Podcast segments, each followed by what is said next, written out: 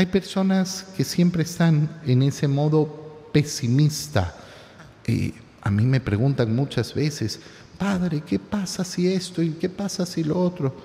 No sé, pues yo, yo, yo, yo a la brujería no me dedico, a la adivinanza no me dedico.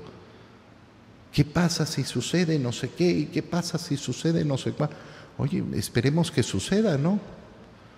¿Cuántas personas viven con, una vida tan absurda, eh, poniéndose la curita antes de tener la herida? No, pues yo, yo, yo me, me, voy a curar la herida cuando tenga la herida. No me puedo curar la herida antes. Pero viven así, viendo, viendo lo, lo malo que va a suceder. ¿Y por qué no contemplar lo bueno? ¿Por qué no contemplar efectivamente que he sido invitado al banquete eterno de mi Señor? Que he sido invitado a la grandeza de la vida de los hijos de Dios. Y eso es lo que comienza a explicar San Pablo. Los que se dejan guiar por el Espíritu de Dios, esos son hijos de Dios.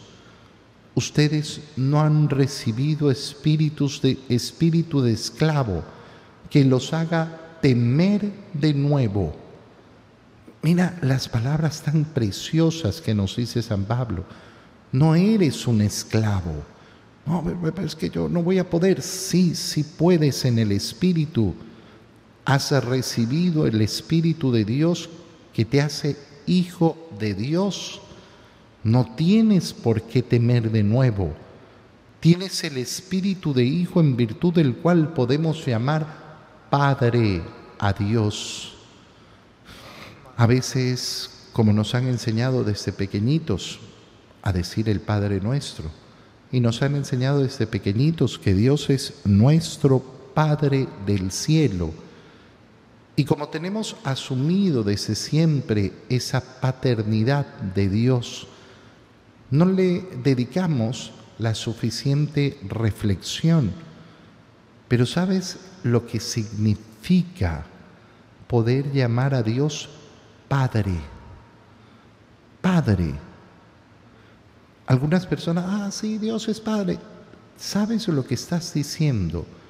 Tú, tú que eres una criatura, tú que al final del día, ¿qué eres? Un bicho un bicho que ha sido creado por Dios, aquel que ha creado todas las cosas y Él ha querido colocarte en la posición de hijo. Tal vez se entiende cuando uno analiza, por ejemplo, la vida y la existencia de los ángeles. Los ángeles no son hijos de Dios. ¿Cómo? ¿Los ángeles no? No, los ángeles no son hijos de Dios. Son seres superiores a nosotros. Son seres espirituales. Pero el verbo de Dios, la palabra de Dios, la segunda persona de la Santísima Trinidad, no se hizo ángel, se hizo hombre, el Hijo el único Hijo de Dios se hizo hombre para que nosotros pudiéramos participar de esa condición de ser hijos de Dios, superiores a los ángeles, en esa dignidad.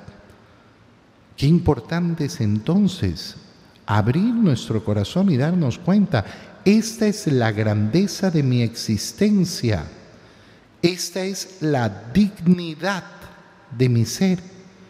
El mismo Espíritu Santo, a una con nuestro propio Espíritu, da testimonio de que somos hijos de Dios.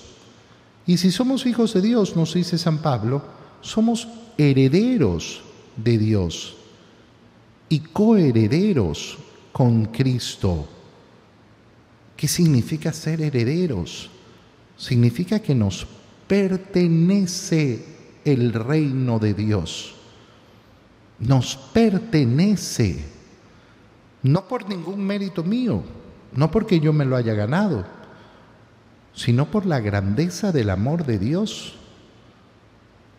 ¿Te imaginas cuando una persona es consciente de esto, cuál va a ser su visión delante de los problemas de este mundo? No se trata de tener un corazón eh, que no le importan las cosas de este mundo, porque eso sería una grave falta, sino que se trata de saber que más allá de todos los sufrimientos y de todos los tormentos y de todas las dificultades que yo puedo enfrentar en este mundo y que son terribles, verdaderamente terribles, más allá de eso hay una grandeza infinita. Yo soy propietario del reino de Dios. ¿Qué más necesito?